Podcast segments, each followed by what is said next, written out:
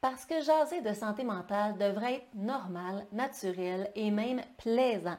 Et on vous le démontre aujourd'hui avec mon invité Andriane Martin, nutritionniste, diététiste, conférencière, chef d'entreprise en train de bâtir la plus grande équipe de diététistes spécialisés en microbiote et santé intestinale en Amérique du Nord. On vous parle aujourd'hui de la relation entre la santé mentale, le stress et la santé digestive. Maintenant, jason.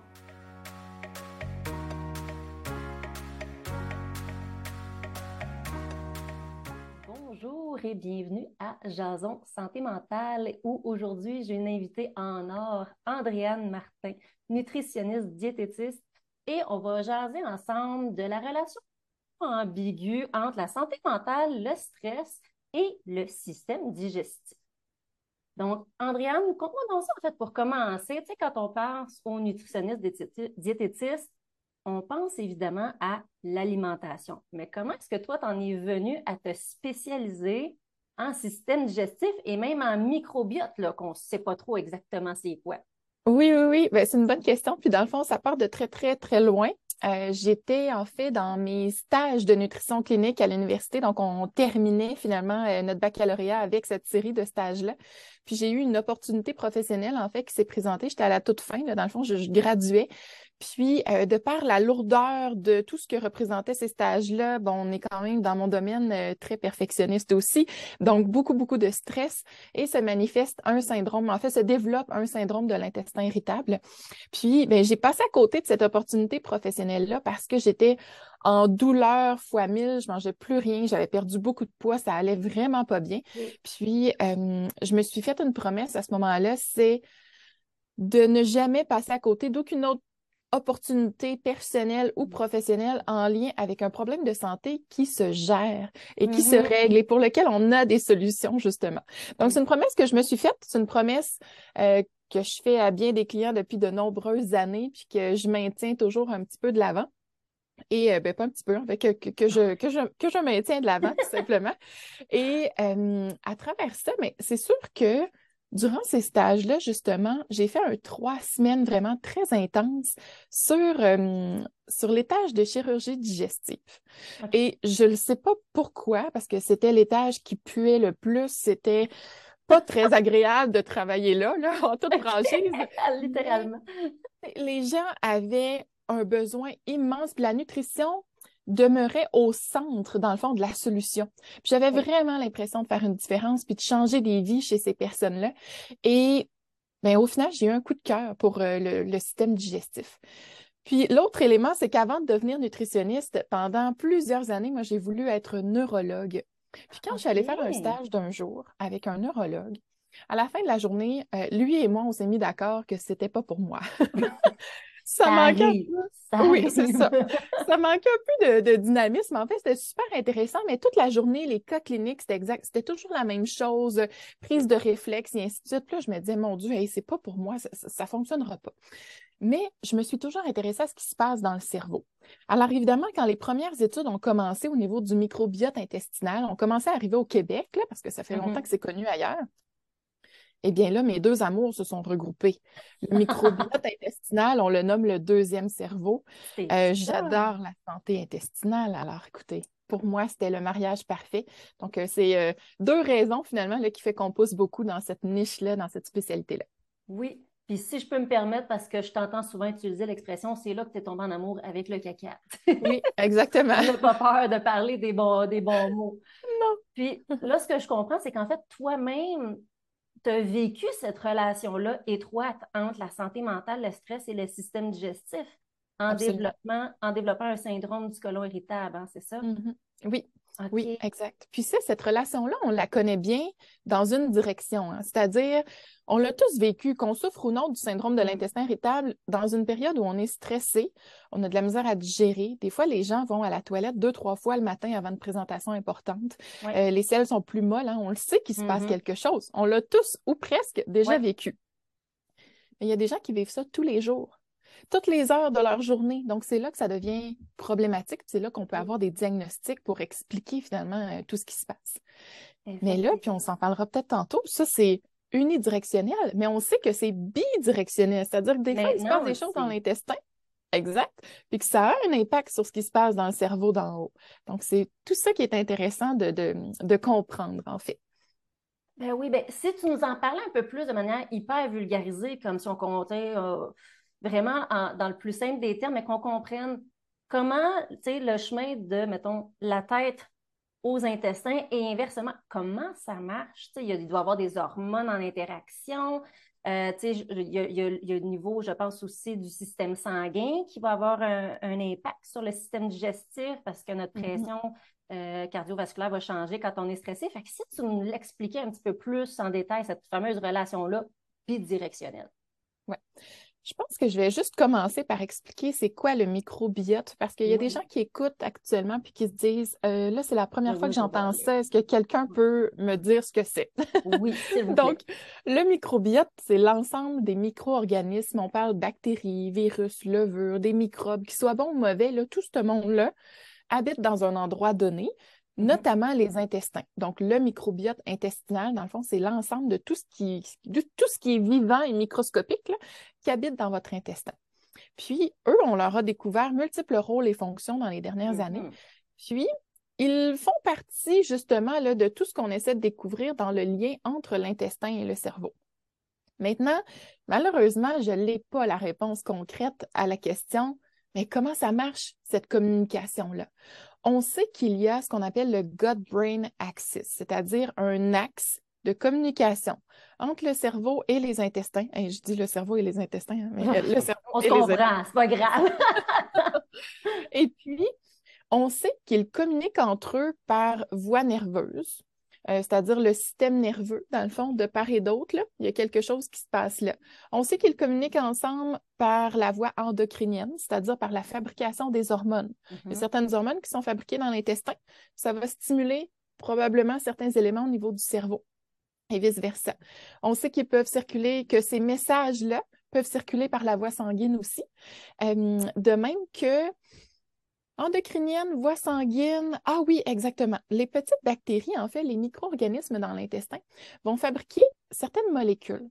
On les appelle les acides gras à chaîne courte. Ça, retenez ça parce qu'un jour, là, ça va être vraiment pertinent. On étudie beaucoup le rôle de ces, molécules-là. Puis quand ils sont synthétisés, ces acides gras à chaîne courte-là, de ce qu'on comprend actuellement, seraient en mesure de passer la barrière hémato-encéphalique, c'est-à-dire la barrière qui, normalement, est créée pour que pour qu'ils ne rentrent pas n'importe quoi dans le cerveau. Ça.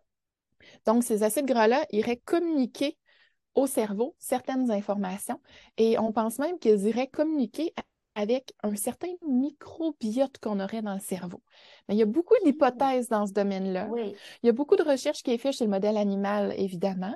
Donc, on ne mm-hmm. sait pas si ça se passe totalement comme ça aussi du côté de l'humain. On sait qu'il se passe quelque chose. Maintenant, on n'est pas capable d'expliquer avec exactitude ce que c'est. C'est ça. On comprend qu'il y a des communications à travers les différents systèmes que tu as nommés, mais il faut, remettre en contexte que c'est encore en, en, plein début d'études, parce que les études sur différents systèmes, différents euh, sujets peuvent prendre plusieurs, plusieurs années. Donc, on est vraiment au début de l'exploration de cette fameuse relation-là, de ce que je comprends. Là. Exact. Puis en même temps, le cerveau en soi est toute une, une bébite à analyser. Puis le microbiote, la raison pour laquelle c'est difficile d'avoir des études très, très précises, c'est que notre microbiote nous est tous unique.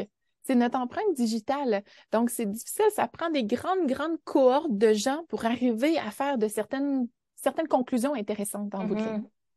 Oui. Mais comme je disais, chose certaine, il y a des choses qui sont qui sont avancées, qui sont statuées au niveau du lien entre le microbiote et la santé physique, au niveau de son lien avec la santé mm-hmm. mentale.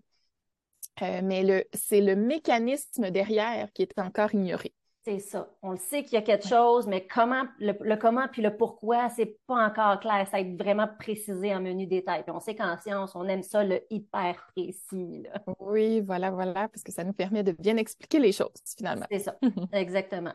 Fait que si tu nous expliquais également, euh, au niveau plus des, des problèmes, la relation entre des problèmes de santé euh, digestive et justement des problèmes de santé plus mentale, de stress, c'est quoi la, la, ce qu'on appelle, nous, en, en, bon scientifique, la concomitance ou les troubles qu'on voit le plus souvent associés ensemble, du côté plus mm-hmm. santé psychologique, santé mentale et du mm-hmm. côté plus problème ou troubles digestifs. Ujú.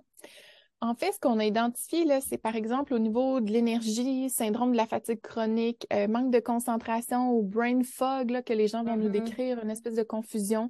Euh, il y a des liens qui sont en train de se créer, pas de causalité, pas, de cause à effet, mais des liens associatifs entre euh, les problèmes digestifs et par exemple les états dépressifs, la, la difficulté à mieux gérer notre stress, par exemple, la maladie d'Alzheimer, schizophrénie. Donc, il y a quand même certains liens là qui sont intéressants. Et le, point commun à tout ça, c'est l'inflammation. C'est là que ça devient à la fois hyper complexe et à la fois hyper intéressant. On s'est rendu compte que quand le microbiote va, va pas bien et perturbé, mais souvent c'est en relation avec les, problèmes digestifs qu'on a. Maladie inflammatoire de l'intestin, on associe toujours une dysbiose intestinale, c'est-à-dire une perturbation euh, dans le microbiote de l'intestin. Quand on souffre d'un syndrome de l'intestin irritable, bien, souvent, il y a cette fameuse dysbiose-là, cette fameuse perturbation au sein des microbes dans notre intestin. Mm-hmm. Euh, là, je nomme ceux-là, mais diarrhée, constipation, bref, quand on a des problèmes digestifs, souvent, c'est ça, il y a une perturbation dans, le microbiote. Cette perturbation-là, souvent, va fragiliser ce qu'on appelle la barrière intestinale. Vous savez, entre le monde extérieur et le monde intérieur, on a deux grandes barrières. La première, c'est mm-hmm. la peau, puis la deuxième, c'est dans l'intestin.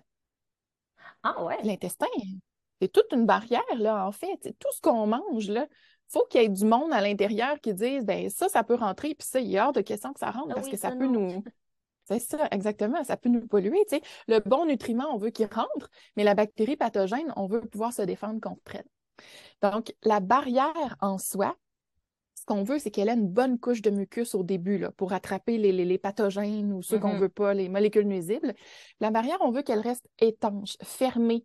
Et on veut qu'elle s'ouvre seulement lorsqu'on lui dit de s'ouvrir pour absorber les bons nutriments, par exemple. Ouais. Mais si notre microbiote ne va pas bien, donc, automatiquement, quand on voit justement que notre caca n'est pas parfait ou quand on a des mm-hmm. problèmes digestifs, donc, souvent, c'est un signe qu'on a une petite euh, perturbation. Donc, la barrière peut s'ouvrir et rester ouverte. Ou la couche de mucus peut grandement diminuer. Et c'est là qu'on affaiblit à la fois nos, défenses immunitaires, puis on se retrouve avec des molécules qui entrent puis qui ne sont pas supposées rentrer. Donc, derrière la barrière, 70 à 80% de votre système immunitaire est là. Il est prêt, lui-là, à combattre. Donc, la molécule n'est pas supposée être là le système immunitaire ne reconnaît pas la molécule, mm-hmm. donc va enclencher une situation immunitaire. Va appeler de l'aide. souvent, quand le système immunitaire appelle de l'aide, il appelle des molécules inflammatoires. Donc là, il y a de l'inflammation qui s'en vient. Une fois, c'est correct. Mais quand c'est ça, tous les jours, 24 heures sur 24, ça devient une forme d'inflammation chronique. Et mm-hmm. c'est cette, cette inflammation-là, vous allez, si vous êtes intéressé à tout ça, euh, je mm-hmm. dis vous à, toutes ceux, ceux qui écoutent. Oui, ceux qui vont regarder. voilà, vous allez probablement lire dans euh, soit de la littérature, soit des, livres vulgarisés. On appelle ça une inflammation de bas grade aussi. Donc, cette petite inflammation chronique-là est le cœur, ou je voudrais le, le nœud central de ce qui pourrait potentiellement expliquer le lien entre les désordres intestinaux puis les désordres de santé mentale. OK, OK, OK. Parce que moi, dans ma pratique, étrangement, c'est quand, par exemple, euh, je ne suis pas habilitée professionnellement à poser des diagnostics en santé mentale. Euh, mm-hmm. En psychoéducation, ce qu'on peut faire, c'est observer des symptômes qui s'apparentent à certains troubles, mais quand on passe des questionnaires, que ce soit pour l'humeur dépressive ou anxieuse, on va parler, est-ce qu'il y a une perturbation du système digestif? Mm-hmm. Puis, c'est encore tabou. Hein? Les gens ne sont pas à l'aise de parler de, leur sel, de combien qu'ils y vont, si c'est normal, si c'est pas normal, qu'est-ce qui se passe? Puis, ça mm-hmm. m'arrive souvent des gens qui vont probablement présenter des symptômes qui s'apparentent au côlon irritable, qu'à chaque fois que là, quand ils pensent sortir, oh, là, il faut que, comme tu disais tantôt, il faut qu'ils aillent aux toilettes tout le temps, ça va les insécuriser, tout d'un coup, qu'ils me pognent une crampe là-bas. Donc, la relation bidirectionnelle, il l'a un peu dans l'aspect adaptatif au problème. quand on s'adapte, comment qu'on réagit à un mm-hmm. problème digestif, ça peut nous aider comme ça peut nous nuire aussi. Si on commence à éviter des sorties parce qu'on a peur, justement, euh, de, on n'est pas à l'aise d'aller aux toilettes euh, ailleurs que chez nous, on est gêné. Mais là, tout d'un coup, on se met à rester plus chez nous, puis on le sait, hein, en science, plus on mm-hmm. évite quelque chose, plus on augmente le stress. ça, c'est une relation connue quand même. Fait que, mettons pour ceux là, qui ne savent pas exactement c'est quoi ce fameux syndrome du côlon irritable-là, il, est de plus en plus diagnostiqué, j'ai l'impression, il est de plus en plus abordé. Ça ressemble à quoi quand on a un, syndrome du côlon irritable, pour ceux qui ne connaissent pas ça? Eh bien, il y a des critères vraiment diagnostiques, mais c'est toujours un diagnostic d'exclusion. Ça, ça veut dire que le médecin, il doit mettre, euh, il doit quand même aller analyser, mais y a-t-il autre chose de plus sévère? Donc, mm-hmm. est-ce qu'on a une maladie cœliaque? Est-ce qu'on a une sensibilité au gluten non cœliaque? Est-ce qu'on a une allergie au blé? Est-ce qu'on a une maladie inflammatoire de l'intestin? Une fois que tout ça est mis de côté, quand la biopsie est belle, admettons, là, si mm-hmm. jamais vous vous rendez jusqu'au gastroentérologue puis il y a la biopsie, euh, à ce moment-là, si on trouve rien, souvent avez probablement, diagnostic d'exclusion, un syndrome de l'intestin irritable. Puis là, selon les médecins ou les infirmières qui nous suivent, on va avoir différents, euh, différents chemins proposés. Donc, euh, des fois, il y a la médication. Euh, des fois, on va simplement se faire dire, puis ça, c'est malheureux. Là, puis on a beaucoup de clients qui viennent nous voir en nous disant Mais je comprends pas, on m'a juste dit de gérer mon stress puis que ça allait passer. Hmm. Mais c'est une partie. Dans tout le casse-tête du syndrome de l'intestin irritable, la gestion du stress est importante, mais c'est une chose. Il y a plein d'autres éléments qu'on doit travailler. Euh, puis d'autres, au contraire, vont se faire dire ben là, c'est important d'aller voir un nutritionniste parce qu'il y a peut-être des intolérances alimentaires derrière ça qui pourraient régler le problème si tu trouvais quels sont les aliments problématiques pour toi. Mm-hmm. C'est ça, il y a comme une, euh, une belle collaboration interprofessionnelle intéressante ici parce que c'est ça, mm. c'est multifactoriel les problèmes digestifs qui sont effectivement associés aux problèmes de santé mentale, tu sais, de à la fois travailler au niveau nutrition, au niveau alimentaire, au niveau du système digestif en tant que tel, mais aussi à la fois les facteurs euh, qui vont prédisposer au problème au niveau de la santé mentale, du bien-être, et les facteurs de maintien.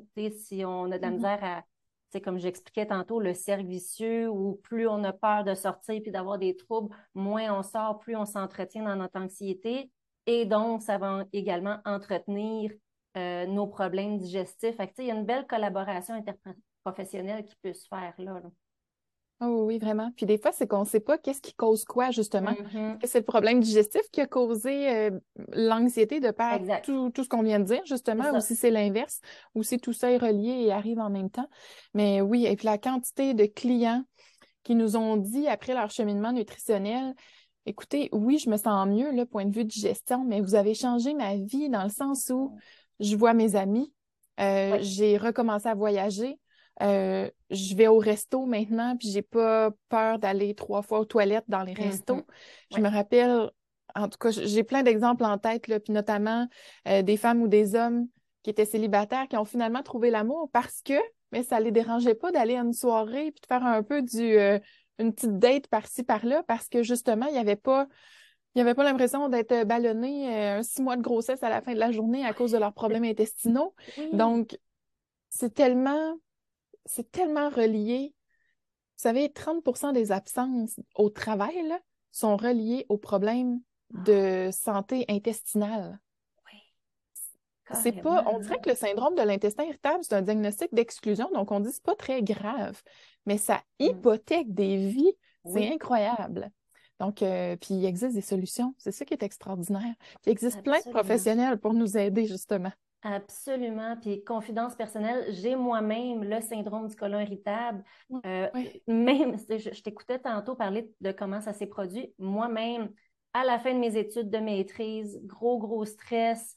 Euh, puis c'est à la toute fin, une fois mon mémoire de recherche terminé, que le stress est retombé. Et là, pouf, tout d'un coup, le système digestif me rappelait tout le stress que j'ai accumulé. Je l'ai eu.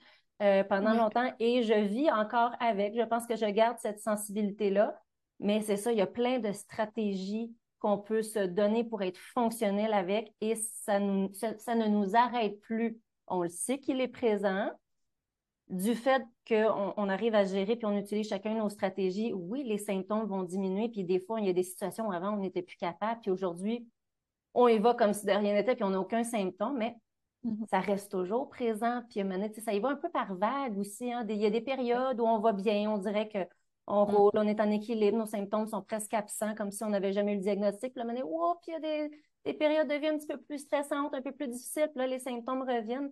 L'important, mm. c'est de savoir c'est quoi nos outils, qu'est-ce qui, c'est quoi nos facteurs à nous, justement, les ressources professionnelles qui font du sens en fonction de, de nos symptômes, en fonction de ce qu'on vit aussi à ce moment-là. Oui.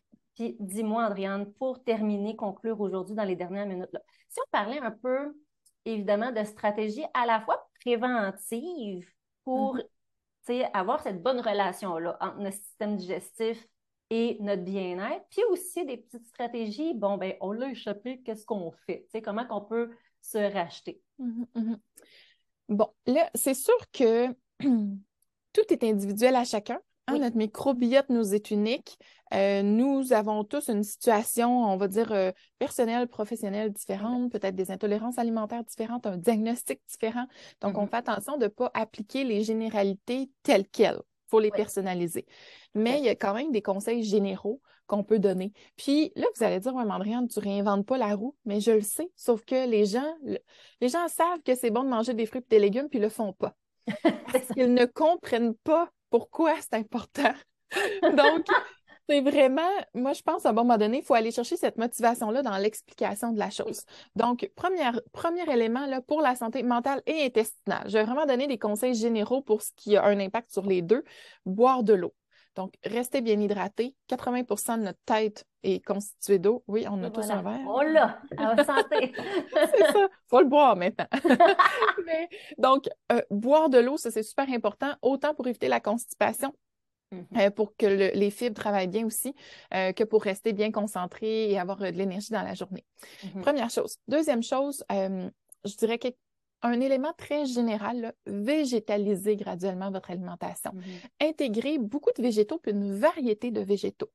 Moi, j'aime bien y aller de façon un peu ludique puis amusante, mais est-ce qu'on peut avoir, dans la littérature, on parle de 30 plantes différentes par semaine. Bon, c'est un peu compliqué, là, mais ce qu'on dit, c'est dans une journée, là, est-ce qu'on peut avoir l'arc-en-ciel? Est-ce que c'est possible d'avoir du jaune, du rouge, du orange, du vert, du bleu, du mauve, du brun, du blanc à tous les jours? Puis dès lors, si on va chercher ça, ben, c'est sûr qu'on n'aura pas le choix d'intégrer des végétaux, parce que c'est là-dedans que sont les couleurs. Oui. Puis en allant chercher notre brun, ben, on va s'assurer d'aller chercher des grains entiers des grains entiers, des légumineuses, des noix et graines. Donc, automatiquement, ça va nous aider à justement végétaliser graduellement l'alimentation. Donc, euh, ça, c'est une chose, une bonne hydratation. Puis, je dirais euh, de s'assurer de manger lentement. Ne serait-ce que pour profiter de l'instant présent, savourer chacune de nos bouchées, mastiquer, éviter d'avaler trop d'air, ce qui va créer des problèmes digestifs par la suite. Euh, puis de manger lentement nous permet de reconnecter beaucoup avec notre signal de faim et de satiété. Oui. Nous permet de vraiment plus apprécier le goût de chaque bouchée, de sécréter notre dopamine dans le cerveau qui va donc bien nous faire du bien. Donc, euh, ce seraient les trois éléments majeurs que je vous proposerais. Puis encore une fois, on les intègre tranquillement un pas à la fois. Super important. Ça. Ce que j'ai aimé tantôt, c'est que tu as dit euh, végétaliser graduellement Mm-hmm. Pour ceux qui écoutent, c'est de regarder vraiment, OK, c'est quoi mon point de départ? Est-ce que je mm-hmm. mange au moins un fruit ou un légume cru par jour? Mm-hmm. C'est pas réaliste de dire, bon, ben, maintenant, je mange mon arc-en-ciel à tous les jours. je pense que c'est vraiment d'y aller, bon, ben, peux-tu commencer par un? Aujourd'hui, j'en mange un, demain, j'en mange deux. Puis une fois que ça, c'est acquis, ben, on passe à l'étape suivante. C'est ça. de, graduellement, ça va toujours être dans la meilleure direction que votre point de départ, même si c'est pas obligé d'être rapide, puis il y a même plus de chances, je pense que ça reste intégré de cette façon-là aussi. Mm. Même chose pour l'eau. Je pense mm. que les recommandations, c'est quoi? C'est 3 litres d'eau par jour? C'est, le liquide total. Euh, les recommandations en eau, c'est un, gros débat là, parce qu'on n'est pas sûr sur sûr au niveau de la science, mais un, mettons 1,5 litres là, d'eau environ dans la journée, un 6 tasses à peu près. Mais allez-y aussi en fonction de votre soif, là. Ça, c'est super important. Oui, oui. Mais c'est ça, des fois, quand les gens disent OK, bon, ben, il faut boire notre 6 euh, tasses d'eau par jour, bon, mais ils se versent déjà la première journée un 6 tasses, puis il faut que je boive mm. tout ça dans ma, dans ma journée. Si vous n'êtes pas motivé, vous le mug. Et non, puis en plus, les gens nous disent Je suis toujours rendue aux toilettes, je suis pas efficace, Andréane. Mais oui, mais si tu pars de zéro puis que tu clenches deux litres demain matin, c'est sûr que la vessie, elle n'est pas habituée à ça. Là. Les mamans, on le sait, ça, hein? ce défi-là. Oui, tranquillement, mais sûrement. Puis vraiment, c'est, euh, dans le fond, tu l'as mentionné, la, la, phase maintien va être beaucoup plus facile par la suite. Donc, on va, on va pouvoir intégrer ça à long terme, c'est le but.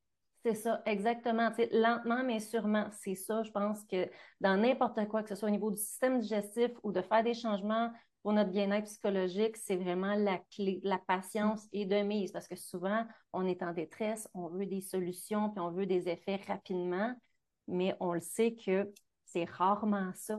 là, on se fait des grosses, grosses attentes, puis après ça, quand nos attentes ne sont pas perçues, ne sont pas réalisées, bien, ça nous met en échec. Puis après ça, on se dit Ah, ça ne marche pas boire de l'eau. Ah, ça ne marche pas manger des légumes. Je n'ai pas les résultats souhaités. Non, parce que ça n'a pas, ça, pas été viable comme transformation. Il faut se donner le temps. C'est ça. c'est un beau mot de la fin. J'aime ça. Il faut se donner le temps. Oui, il faut se donner le temps. Exactement. En tout dans tout. oui, oui, savourons, savourons. Voilà, voilà. Donc, Andréane, où est-ce qu'on peut te suivre? C'est quoi tes prochains projets? Là? Dans quoi on va pouvoir t'observer? Eh bien, pour, euh, pour me suivre, vous allez simplement sur le site web andrianemartin.com. Vous avez un petit peu les, services en entier que l'équipe euh, offre. Sinon, je suis bien active sur LinkedIn, Facebook et Instagram. Mm-hmm. Euh, donc, si vous voulez juste en savoir plus, avoir un peu d'infos, là, on en donne quand même beaucoup de ce côté-là. Prochain projet, ah mon Dieu, il y en a tellement. ben, premièrement, personnellement, je vais être maman à nouveau, donc en soi, c'en est un. Mais euh, dans la prochaine année, là, on va vraiment euh, un petit peu révolutionner, je dirais, le monde de la nutrition là, euh, en intégrant vraiment la science du microbiote, l'intelligence artificielle, puis le, l'accompagnement nutritionnel. Donc, on va joindre tout ça en une mm-hmm. seule et belle offre de services sur le territoire nord-américain. Donc, c'est vraiment excitant mais beaucoup, beaucoup de travail. de moins que la révolution, hein? la révolution professionnelle et personnelle familiale.